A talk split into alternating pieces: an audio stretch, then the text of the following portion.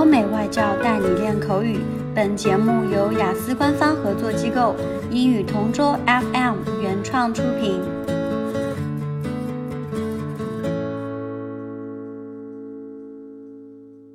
This is English Partner Topic Answers recording.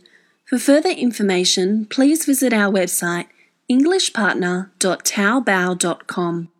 Describe a building that you like. A building near my town that I admire is the Canton Tower.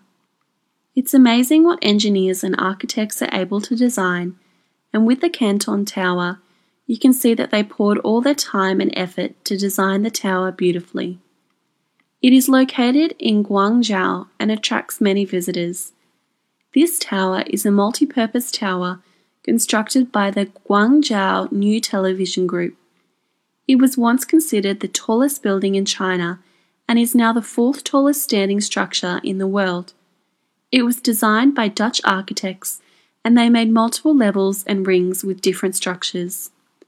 At night, there are many lights on the tower and it is such a sight to behold.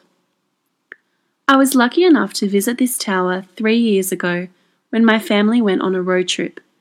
I was so surprised that they had a skywalk in the middle of the tower. You can climb the tower from there, and this is one of the reasons why I love the Canton Tower. There is also a rooftop observatory, which is as big as a football field. You can ride around the edge of the observatory on tracks.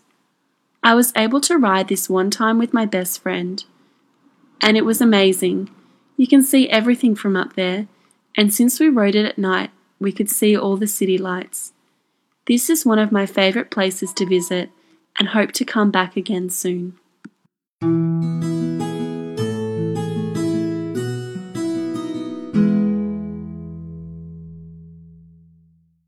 Describe a building you like. In my opinion, no other design can top how wonderful the Beijing National Stadium is. Also known as the Bird's Nest because of its design, it is a stadium found in Beijing that hosted the Olympic Games when they were held in China. It is able to host football games and is one of the most recognizable buildings in the world. Would you believe that a building designed to look like a bird's nest would be used as a venue for racing cars? It is even used for concerts and other events. Jackie Chan, my idol, was the first to ever hold a pop concert at this venue. After the Olympic Games, this building was renovated to also have a shopping mall and tourist attractions. They were able to convert the building to not only host the Olympics, but also to have a use after. It is wonderful to see this building in my country. It makes me proud that China is known to the world as a great place to do business and be a tourist. Buildings like this helps in drawing tourists to China and makes China famous throughout the world. I bet if you looked around the world, you wouldn't find a building with the same design as the bird's nest. The design for this building is so rare that I didn't even believe it was real when I first saw it in pictures. I had to do research to find that building is indeed real. OK，今天的口语话题就到这里啦。 如果你有什么想听的话题，可以在音频下面给我们留言。